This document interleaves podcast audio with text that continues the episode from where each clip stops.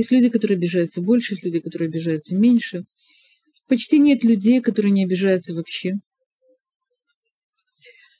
Как вы думаете, почему человек обижается? Что такое обида? Обида – это когда нас задевает за наше самолюбие. Да? У нас есть наше «они», наше эго, наше ощущение себя. И когда нас задевают, наступают на какие-то больные для нас точки, да, мы ощущаем обиду. Обида – это в каком-то плане защита. Человек таким образом защищается от, от того, кто, на, кто его обижает, да, кто на него нападает, или кто от него что-то требует, или кто его критикует – да, в какой-то момент он обижается, и он отстраняется. И в этом плане это совершенно легитимная вещь, то есть он, э, он защищает себя. То есть мы имеем полное право защищать себя. В плане есть у обиды функция защиты. Но мы обижаемся больше, чем э, защищаем себя. То есть мы часто обижаемся на вещи, которые кажутся совершенно незначительными. Есть люди, которые обижаются на, на слово, на взгляд, на, на малейшую какую-то ошибку, которую другой человек сделал по отношению к нему. Люди, которые они состоят, как, э, можно сказать, при общении с ними ты ходишь как по минному полю. Не знали, вы сталкивались с такими людьми, когда любое слово, любовь, любая фраза, любой какой-то взгляд может быть может быть оценен каким-то своим образом, и на это человек будет обижаться. Он часто сам не понимает, что с ним происходит. Он часто сам не понимает даже, что он обижен, но он тут же отделяется. Да, и мы чувствуем, что, что мы рядом с чужим человеком или человеком, который не хочет иметь с нами дело. Это люди, которые находятся все время в ощущении самозащиты.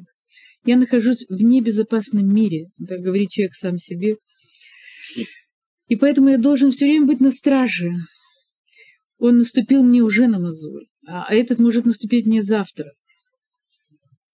Есть люди супер-супер чувствительные, да, они плачут много, они обижаются, они ставят все время какие-то защитные... В психологии это называется глухая стена.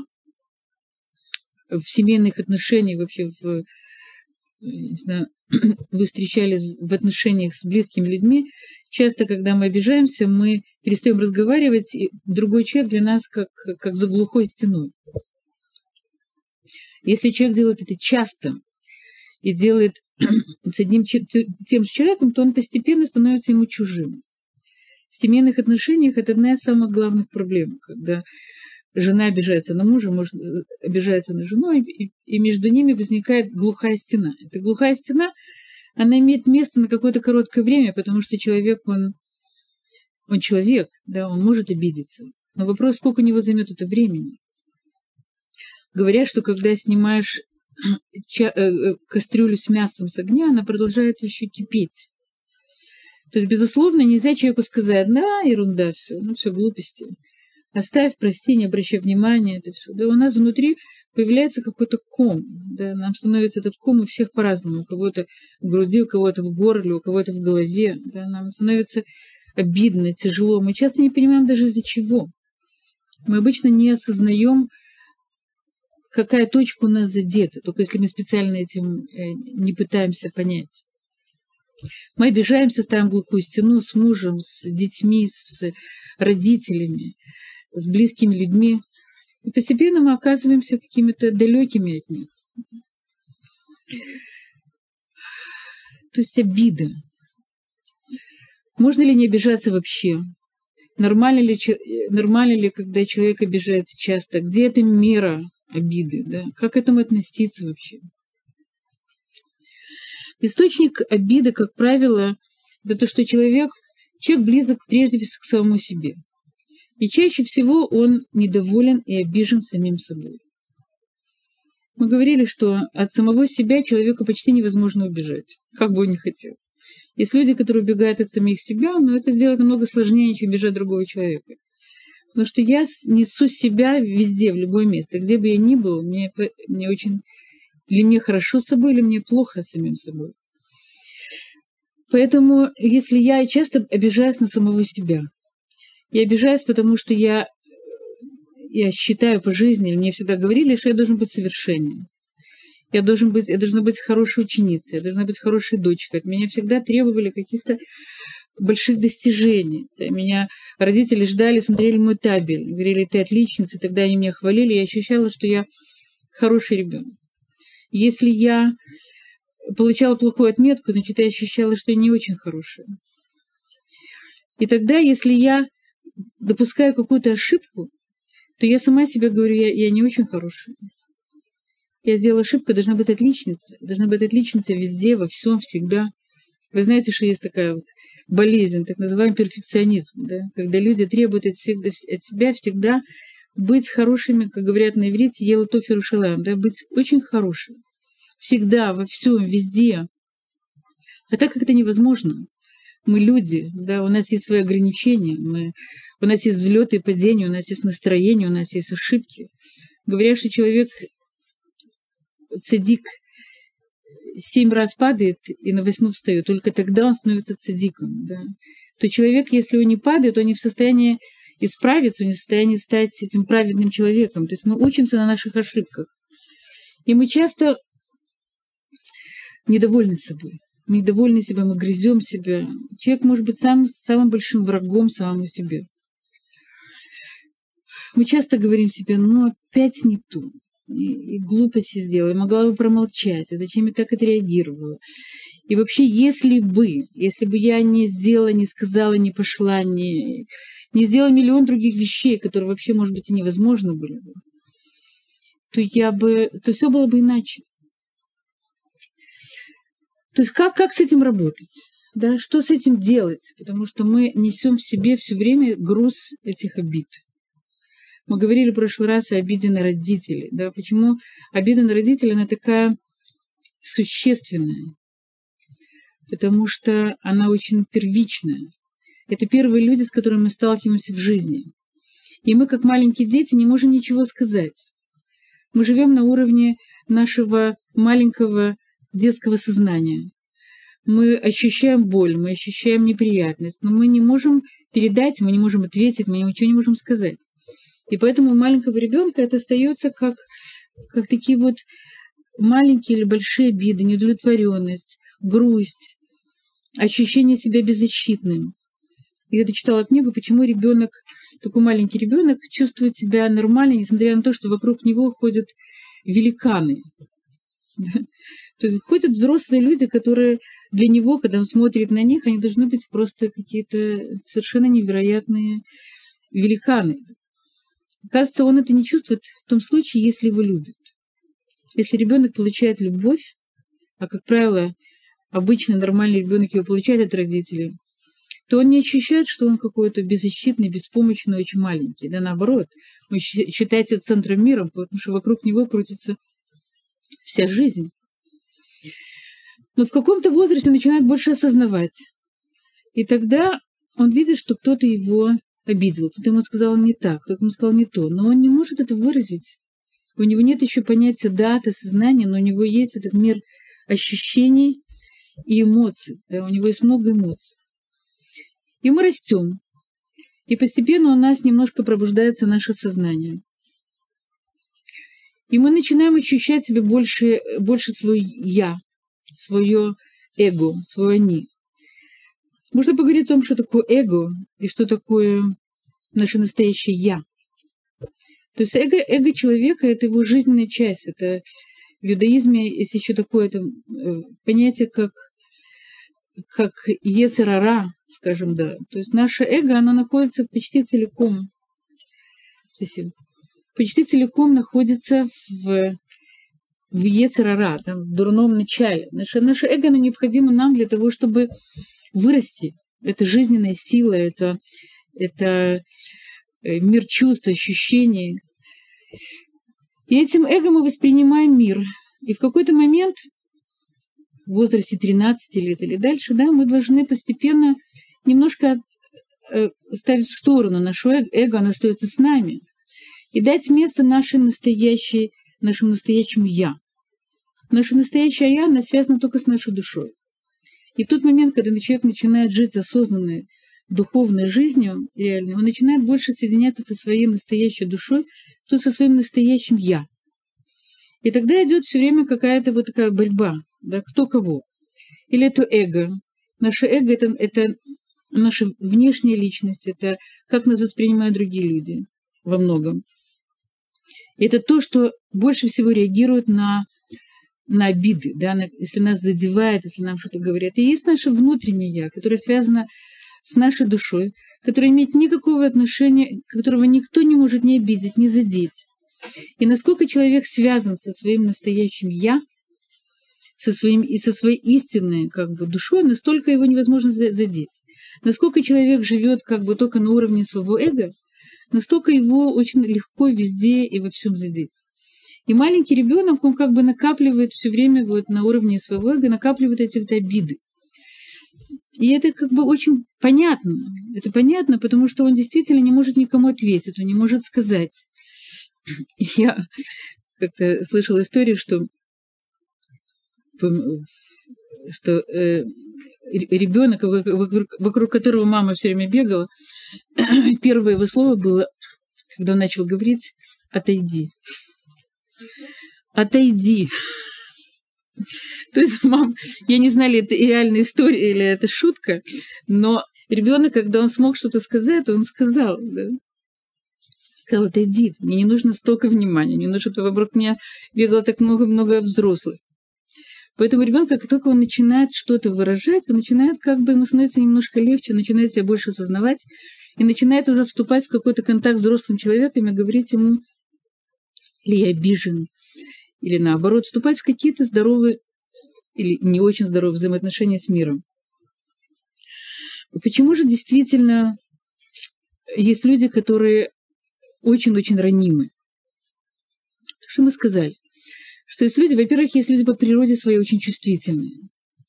Есть люди более эмоциональные. Чувствительность, эмоциональность – это не одно и то же. Да? Есть люди чувствительные, но не очень эмоциональные. Есть наоборот. Чувствительный – это, как правило, человек очень чувствительный к себе, и, если он работает над собой, то и другим. Он знает, где что сказать. Он знает, он умеет почувствовать другого человека, может дать ему эмпатию. Эмоциональные люди – Эмоциональные люди — это люди, у которых очень много чувств. Это люди, которые могут много говорить, люди, которые э, пишут, рисуют. Да, мы часто видим эмоциональных людей, такие вот, как я, которые говорят руками. Знаю. То есть люди, которые пытаются, любят выражать свои чувства. Это не одно и то же. И если человек чувствительный, особенно если он еще внутренний, такой интроверт, и если он э, не работает со своими чувствами, ощущениями, то его очень легко ранить. И если он вот эти вот обиды накапливает, или накапливал, когда он был ребенок, или врос в какой-то не очень благоприятной ситуации, или родители, которые не были очень достаточно чуткие, которые критиковали его много, или он рос не с родителями, или рос с бабушками, которые не знали вообще, что делать со своим внуком, э, они уже они не, не очень умели воспитывать. То есть у каждого могла быть какая-то не очень легкая ситуация. И эти обиды, они остались в глубине его души. Когда он вырастает, когда он женится, выходит замуж. И вдруг он начинает реагировать. Вдруг эти вот болезненные точки, которые были, да, они начинают жить и работать. То есть второй человек, муж, жена, они как бы ничего не понимают. Да? То есть говоришь какую-то вещь, а реакция совершенно неадекватная. То есть, например, был такой случай, меня одна знакомая, которая в доме, она росла среди братьев. У нее были братья, она была единственная сестра.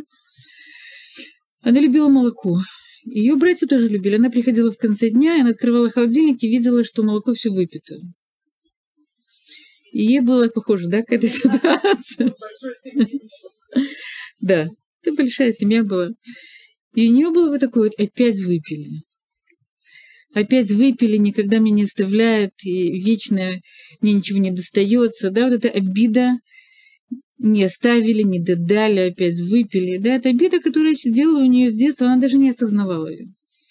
Она выходит замуж, муж ничего не подозревает, да, выпивает там последние, э, последние капли молока. Она приходит с работы, открывает холодильник, видит, что нет молока, и у нее начинается истерика. Она не просто говорит, ой, как жалко, что, что молока нет, да, надо пойти купить, или, или в следующий раз купи, или мне будет очень приятно, если ты мне будешь оставлять. Она это не говорит, у нее начинается истерика, потому что опять выпили.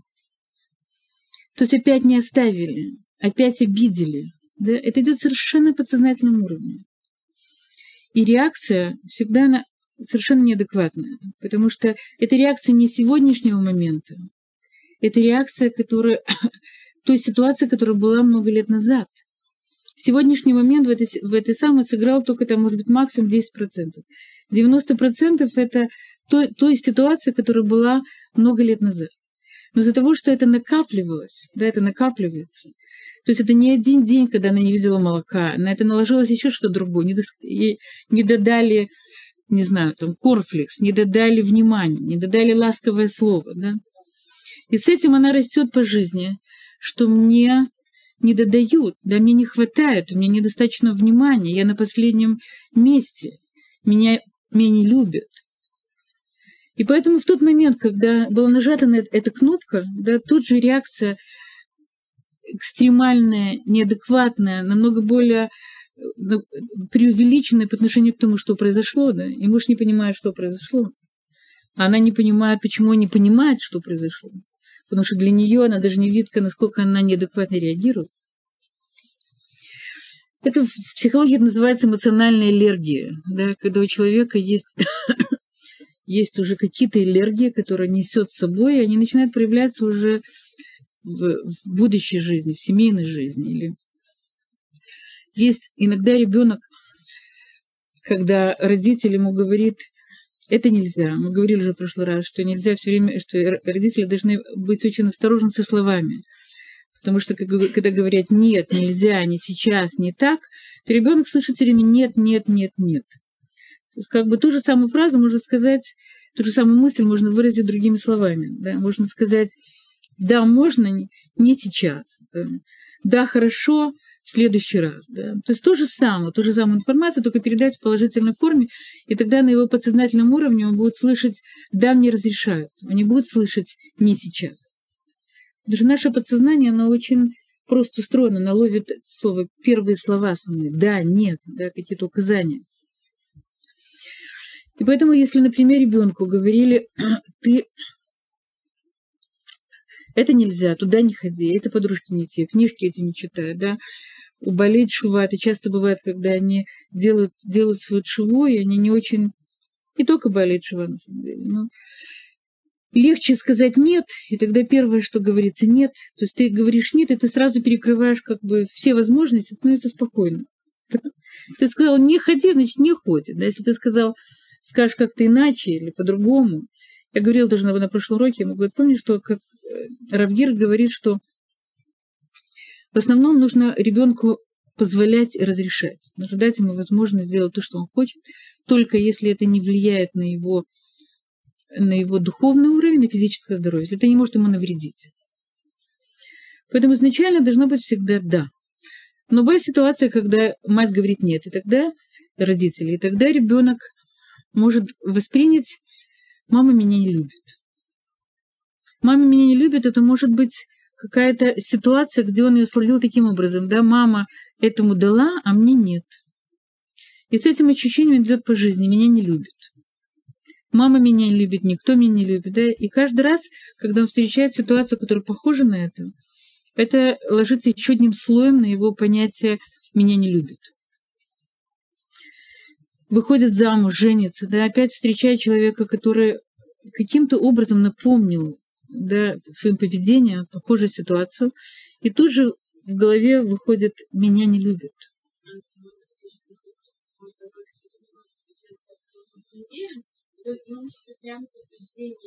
Нахон, нахон.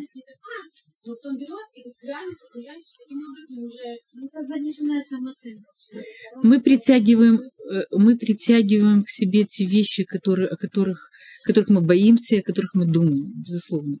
Если мы, если мы ожидаем, что нас не любят, мы будем находить на подтверждение. Я часто говорю, что человек, который приезжает в Израиль, если он приезжает с позитивным настроением и с ожиданием того, что будет все хорошо, с ним так и происходит. Если человек изначально настраивает себя негативно и ожидает здесь, что будет какие-то неожиданности очень тяжелые, ему будет плохо тяжело, то это плохо тяжело найдет. Потому что все зависит, как человек смотрит, да, а его взгляд, он очень много, во многом зависит от его прошлого, от его отношения к миру, от его характера, конечно. Поэтому что, как, как, в принципе, что с этим делать, да, как с этим работать? То есть, прежде всего, если у нас, если мы такие очень-очень реактивные, если мы все время реагируем, и мы видим, что наши реакции, нужно быть внимательным к самой себе, если наши реакции неадекватные, мы реагируем не, потому, не по той ситуации, которая произошла, а намного больше. У каждого из нас есть мы можем спросить у наших друзей, можем спросить у наших близких. Скажи мне, я отреагировала как-то странно, это было слишком.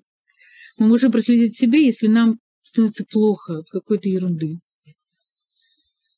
Или мы начинаем кричать, топать ногами, или ужасно злиться от какой-то от какой-то как, как бы объективной мелочи то это, это может быть знаком того, что есть в этом, в этом месте какая-то проблема, да, есть какая-то, какой-то неправильный взгляд на вещь или какое-то плохое отношение к себе в этой точке. Мы, как правило, обижаемся в том месте, где мы слабы. Если я скажу, если я скажу, э, знаю, вам скажу, да, у вас очень красивая кофточка, да, вы знаете, что у вас красивая кофточка, например, я вам скажу, знаете, мне, мне, вы знаете, что у вас хороший вкус. То есть это ваша сильная точка. И я вам скажу, ты знаешь, мне не, не очень нравится, как ты одеваешься. Это, это обидно. Это обидно. Но если вы сильны в этой точке, вас это не заденет. Но если я скажу вам и кому-то другому, я говорила в прошлый раз, что всегда болезненные точки – это ты плохая мать, ты плохая жена, это меньше, да, но очень болезненные точки, это точки очень басистные, да, какие-то внутренние очень. То, чем человек особенно дорожит. Поэтому, если сказать, сказать вам какой-то слабой точки, знаю, у меня, у меня лично моя свекровь была, есть она пожилой человек, очень хорошая хозяйка. Она была фармацев, фармацевтом, невероятно чистоплотная и очень хороший человек. Ну, и хорошая хозяйка, самое главное я внутри всегда ощущала, что я как бы хуже. Я не знаю, объективно это не объективно, это субъективно, да, потому что этому нет э, как бы предела. Всегда может быть лучше, всегда может быть хуже, потому что у чистоты нет предела, может быть, еще чище, еще чище. Там еще. И если бы мне сказали, например, просто думать, мне сказали, ты знаешь, ты не очень хороший хозяйка. Я думаю, что меня бы это задело, потому что моя точка отсчета была моя свекровь. На каком-то очень подсознательном уровне. Да? Или мне сказали какие-то другие вещи, в которых я сильна, или в которых вы сильны. Да, то мы бы сказали, смотри, это не очень приятно, когда тебе говорят какие-то критические вещи, но меня это не задевает, потому что я знаю, что это не так. Потому на что мы обижаемся, мы можем определить, где наши слабые точки. То есть это может быть просто как диагностика того, где то место, где мы должны себя укрепить. То есть что мы делаем обычно, когда нас обижают? Мы начинаем реагировать мы начинаем активно реагировать, или мы, нач... или мы защищаемся, да, или мы убегаем. Какие три реакции на стресс, да, или я застываю, я как бы молчу, начинаю плакать, если меня обидели, или я убегаю, я делаю, э, делаю вид, что ничего не произошло, да, у меня внутри это осталось, но я как бы убегаю, или я борюсь, начинаю нападать. Ты сам такой, посмотри на себя. Ты думаешь, ты хорошо одеваешься, посмотри, что ты одела на себя. Ты думаешь, ты такая умная. То есть, да, лучший способ защиты нападения тоже начинает. Еще, один, еще одна реакция на стресс, если обида сильная, мы входим в какое-то стрессовое состояние, мы начинаем себя защищать. Человек, который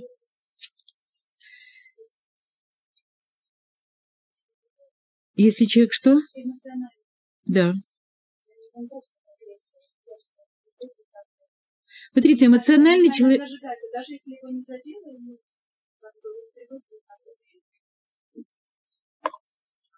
Смотрите, неприятные слова, они задевают всех, но по-разному, да.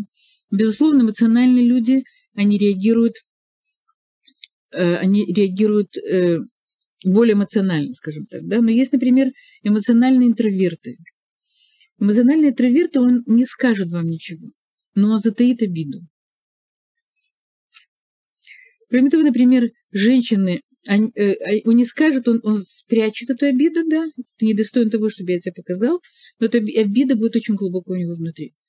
Экстраверты в этом плане, люди, которые умеют выражать, говорят как бы открыто, им в этом плане легче, потому что они, они скажут, и у них это уйдет. Они просто перебросят свое состояние на другого человека. Люди менее эмоциональные, нахон, они больше головой, они могут больше затормозиться, затормозить себя, посмотреть реальнее. Но работа над обидами и потом как бы прощение этой обиды, это работа для всех и для эмоциональных, и для более эмоциональных, менее эмоциональных. Но, в принципе, человек, он обижается. Да? Он обижается, и, это как бы это реальность. Э, эмоциональный интроверт, если мы стали, начали уже об этом говорить, это люди, люди которые действительно, у которых много эмоций, и которые с ними не, не умеют работать. Они могут научиться работать. Как правило, они Лучше всего это через искусство. Они хорошо пишут, они хорошо... Они творят, да, в основном писатели все, они были все очень эмоциональные интроверты, люди, которые могли выразить свои чувства через, через письмо, через искусство. Эмоциональный экстраверт – это человек, который говорит хорошо, который умеет разговаривать с людьми, который умеет общаться, да, но все равно выражает как-то чувство. Но надо знать, э, мы должны, э, значит, что мы должны делать, когда нас обижают. Да? То есть очень много говорят в Торе, э, что в тот момент, когда ты сдерживаешь себя, когда ты не реагируешь, когда ты как бы соединяешься не со своим эго, а соединяешься со своим настоящим «я», которого невозможно задеть, и которое никто не может, потому что оно божественное, да, оно настоящее и ты можешь сдержаться и не ответить другому человеку, то это очень большая заслуга. Говорят, что даже у такого человека можно просить браху. Потому что если мы в состоянии это сделать, да, то мы это сделаем, мы делаем как бы лишим шамами, и у нас э, то есть это, это, это большой поступок с точки зрения человека. Это очень тяжело, надо этому тренироваться, но это большая вещь, потому что человеку очень тяжело себя не защитить. Это происходит очень часто на инстинктивном уровне. Что происходит дальше? Да, вот мы обижены. Как мы можем освободиться от этих обид, и как мы можем простить человека, который нас обидел? Как вы обычно это делаете? У вас есть какие-то ваши личные патенты? Как, как мы прощаем другим людям?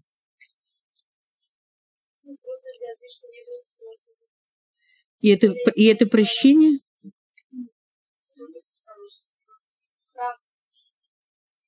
если мы общаемся с этим человеком, мы же знаем, что ну, видим его плюс. И я думаю, если мы видим его плюс, мы дорожим этим человеком, то можно закрывать глаза. То есть вы, вы можете закрыть глаза, и внутри вы ощущаете, что вы прощаете. У вас не остается обиды на него. Говорят, что, что женщина прощает тяжелее, чем мужчина. Вообще заповедь примирения в семье лежит на мужчине потому что мужчине это сделать легче, хотя как бы в, в реальной жизни это кажется, в реальной жизни это кажется иначе. Э, почему сказано, почему женщине сделать это тяжелее? Потому что мужчина, он взят, взят из праха. Прах, ну, как глина, если его развести с водой, то будет, э, развести водой, то будет глина, будет мягкий. А женщина, она взята средней части мужчины, она как она кость. Она, она сильная, она твердая. Да, это качество, необходимое для жизни. Она очень стойкая, очень выносливая. И, женщ... и, и, и, и кость, сколько ее не варишь, она становится только тверже. Поэтому говорят, что женщине тяжелее прощать.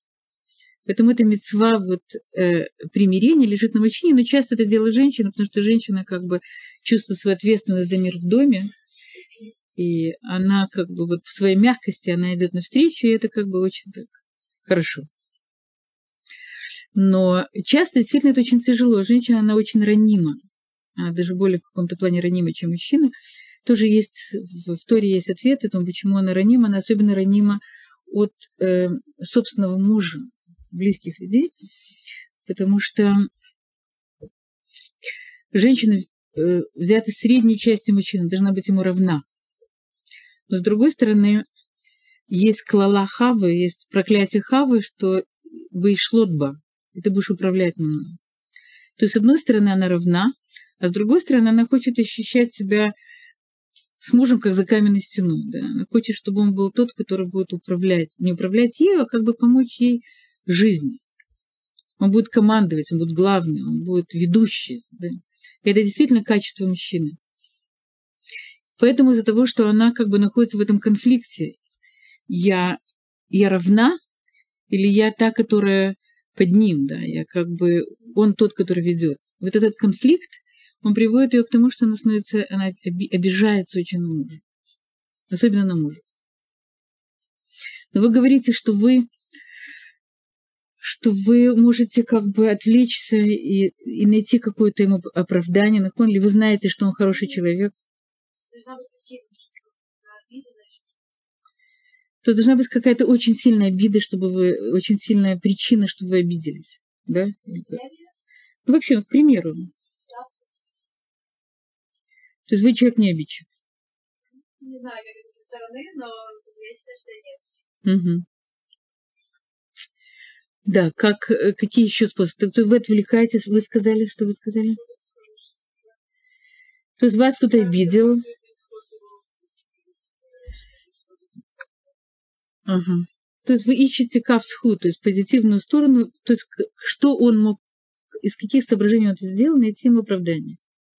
И вам это всегда помогает, да? Ага. И долго, долго вы чувствуете, долго вы ощущаете эти эмоции, обида, тяжесть. Угу. Да, да. У меня есть такая практика, которую я скажу, я выработала, я это очень работает. То есть вначале, если когда да, я поняла, что не нужно ждать, что тебе чувство, а еще больше, еще больше, то сразу вы в фоне, что ты хотел сказать? Я вот начала делать практиковать. Мне очень интересно, оказалось, что никто не хотел меня обидеть. То есть я несколько раз делала, я обижала, да, я же начинаю что-то еще начинаю разбирать. Нет, я все останавливаю. Начинаю как бы говорить человек, что ты в когда сказала И оказывается, что здесь случаи, которые я видела, никто не хотел, не хочет, специально, да, сделать мне плохо, сделать мне плохо. То есть, когда я это понимаю, человек, что не хотел мне плохо, тогда как бы на что обижать. То есть получается, что мы обижаемся из-за какой-то их недостаток других людей, да, то, что он, допустим, не эмоциональный, то, что он грубый человек, это не связано с мной, это его какое-то какое качество. Но э, если мы понимаем, что люди не хотят нам плохого, да, основа, мне кажется, корень обиды, это именно в том, что нужно ты, это ты прошла уже какую-то работу, это какой-то уровень само, самосознания, да? Когда я вдруг останавливаю себя и говорю себе, стоп, что произошло? Я обиделась, да, я обиделась. Значит, у меня, мне знакомо это чувство, это чувство неприятно, оно ни к чему не приводит. Оно приводит только к разделению одного человека от другого. Я выясню, что я могу, что он имел в виду, да. Это уже какой-то какой уровень, какой-то уровень самоосознания. Есть какие иногда обиды, когда тебе тяжело говорить с человеком? Есть иногда обида, когда ты не можешь поговорить с человеком, и тебя занимает много времени, пока ты начнешь говорить с ним. Обиды бывают разные. Знаешь, нам очень хорошо, легко сказать слегка, когда мы вступили на, на ногу в кафе. Слегка. Или простите, пожалуйста, БВКШ, да, все хорошо, все замечательно, далее кто-то. И нам очень тяжело прощать, когда обиды касаются какой-то нашей сущности, каких-то болезненных точек часть вел мерзкое ограничение да. То есть он, он просто мне не сделал ни специально, не то, что да, мама, тоже мама, я себя вел, да, да, он что он что такой. Так он мог сказать. Он, он его ограничил, я не знаю, я его ждать. Не был просто он не совершенно. Я это тебе начинаю показать, что я права, это очень красиво. Вот это, что я на его ограниченность, он не совершенно. То есть ты отделяешь, это как бы очень такой правильный подход, отделяешь поступок от человека. То есть он сделал какой-то поступок.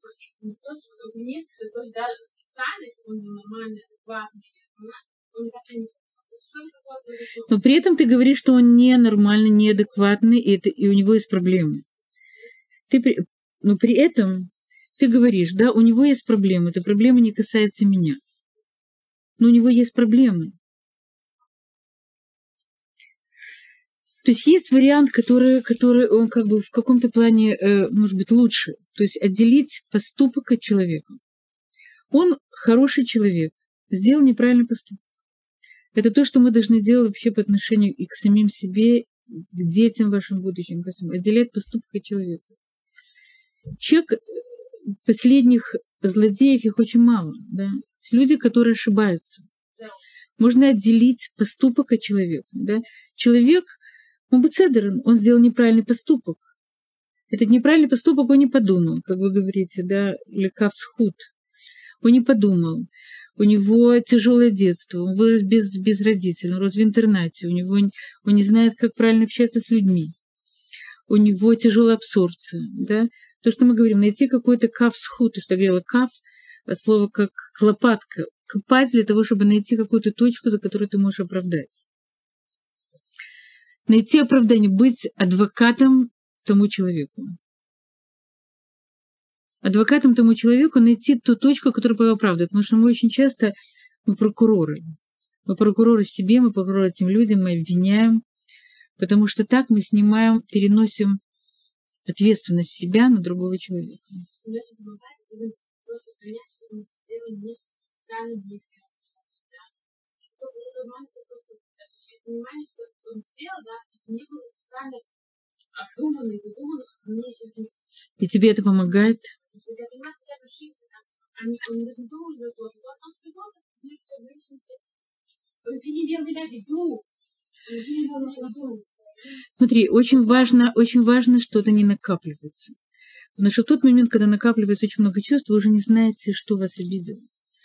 Это очень большая, большой клубок разных чувств. И обычно негативные чувства. Это, это гнев, это, это, не дай бог, ненависть, это неприятие, это раздражение. Это, это много-много разных неприятных чувств, которые сидят очень-очень таким плотным слоем, комом у нас на нашей душе, в нашем сердце, да, в каком-то даже физическом месте. Есть даже места для этого. У многих у многих, то, что мы говорили, это вот здесь, в этой части, да, скапливается вот это вот негативные чувства. У многих они в, в горле, у кого-то в животе. В животе это какие-то очень басистные вещи, это очень жизненные. То есть на уровне сардута, на уровне выживания. То есть обиды для тебя иногда на уровне выживания. Здесь это больше эмоциональное. Да.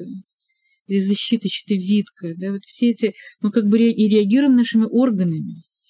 И поэтому, и поэтому поговорим, да, и поэтому обиды, они часто приводят к болезням, не дай бог, да, они приводят к, к тяжелым психосоматическим болезням, потому что мы, не осознавая этого, накапливаем много-много разных не, нерешенных проблем, невысказанных обид, да, каких-то, то, что говорят, мы накапливаем сначала мысленно, сначала мысленно, или сначала, иногда это, сначала что происходит в нашем сознании, когда мы реагируем. Мы сначала, у нас появляется мысль, да, опять он меня обидел, я не могу больше этого видеть, да.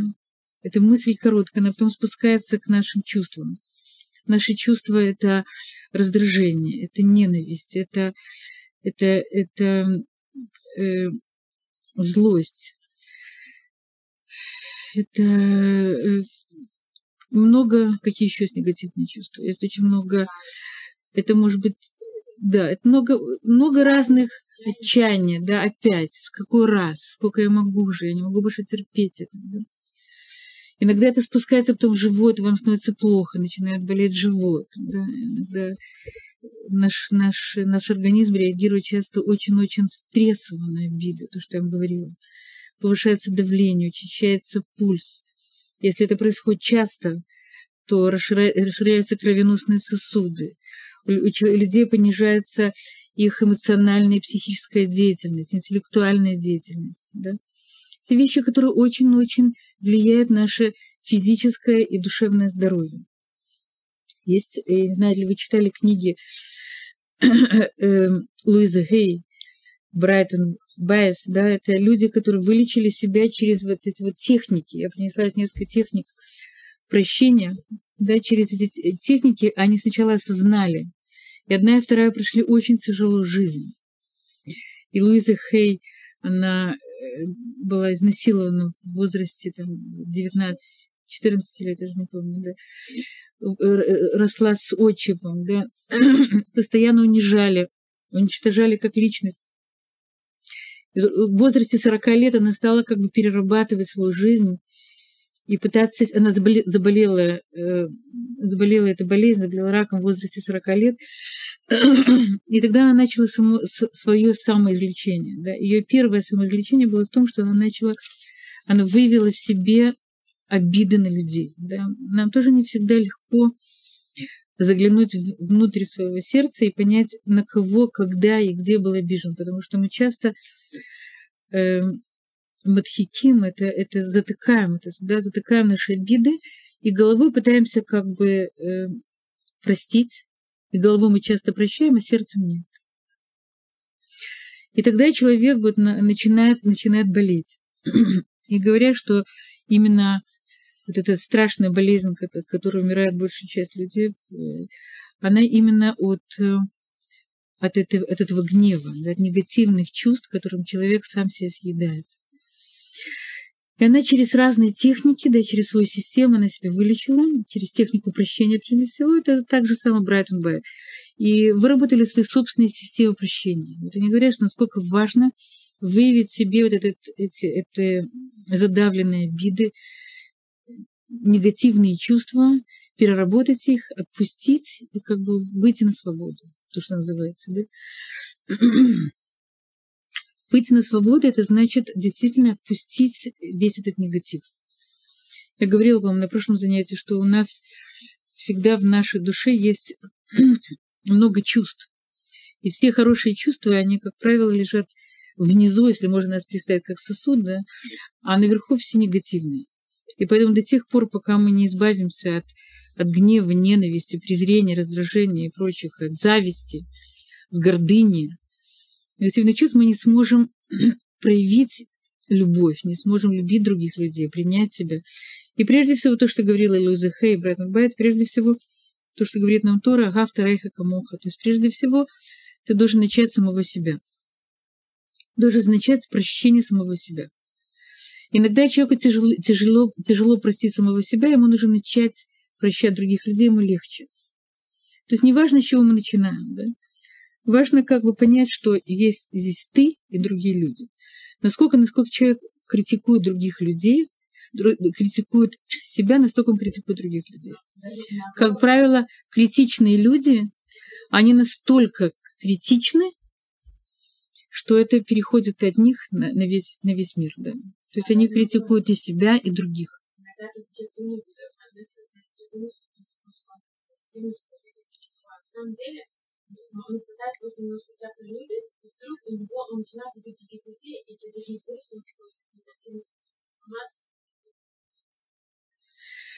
Кажется, это не так просто, да, то есть есть то, что мы говорим, легкие вещи, их отпустить легко.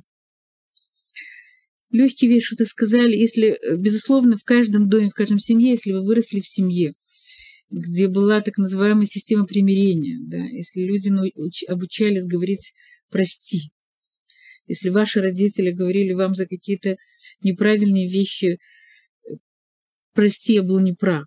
Или вы говорили своим братьям и сестрам, или родителям, или близким людям, вы говорили, прости, я была неправа, если, вы, если было какое-то понятие, что может быть ошибка, может быть обида, может быть прощение, тогда вам очень повезло, и тогда вы в вашей жизни, кажется, можете этим пользоваться, как бы важные инструменты. Говорят, что в любой семье должны быть обязательно аппарат примирения. Потому что то, что есть обиды, ссоры, споры, это часть жизни, совершенно нормальная вещь. Если есть этот аппарат примирения, то тогда люди могут из любой ситуации выйти и найти из дома выход. Но если этого нет, то нужно это создать. Но прежде всего нужно, то, что я сказала, это примирение с самим собой. Как это можно сделать? Да? То есть мы говорили, мы говорим о разных техниках. Я принесла здесь очень много разных техник. Они больше и меньше, они похожи одна на другую. То есть, прежде всего, мы говорим, что то, что вы сказали, что человек не любит себя, это как бы это результат или, или источник низкой самооценки. Опять же, низкая самооценка, она формируется в очень раннем возрасте, не формируется в возрасте 7-8 лет.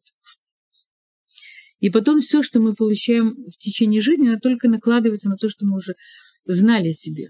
Безусловно, она меняется, мы можем ее менять. Да? Опять же, настолько, насколько мы осознанные, насколько мы как бы соединены со своим настоящим «я», настолько нам легче работать. Потому что самооценку очень сложно строить на реакции окружения. Да? Когда ребенок маленький или когда он становится подростком уже, он – это тот, какими его видят другие. Когда он вырастает, он уже может дать оценку самому себе, кто, кто я. Да, он начинает, проходит какой-то собственный опыт и видит, кто я. Знаешь, у меня была тетя, которая, я не знаю, сколько мне было лет, может быть, пять или шесть, которая мне говорила, ты злая. Почему говорила, что ты злая? Потому что я не шла ей на руки, или она, когда мне хотела обнять, я от нее отходила, я не знаю почему. Я, я помню это, как сейчас, я была маленьким ребенком, но я помню, как она мне говорила, ты злая. И я хорошо помню это ощущение, что я шла и знала, что я злая. То есть у меня не было вопросов даже. Да? Пока в какой-то момент я стала задавать, а почему я, собственно, злая? Да? Я начала уже как бы видеть себя со стороны и определяю, что я совсем не злая. Просыпалось какое-то самоосознание. Это те вещи, которые как бы мы по жизни все время, да, я такая или не такая. Я правильно себя вижу. То, что проходит ребенок в переходном возрасте, да, или взрослый человек. Но, безусловно, самооценку ее можно поднять. Ее можно поднять в семейной жизни. Это одна из задач семейной жизни – это поднять самооценку супруга и свою собственную. Не понизить, а поднять. Да? Опять же, это всегда через, через работу.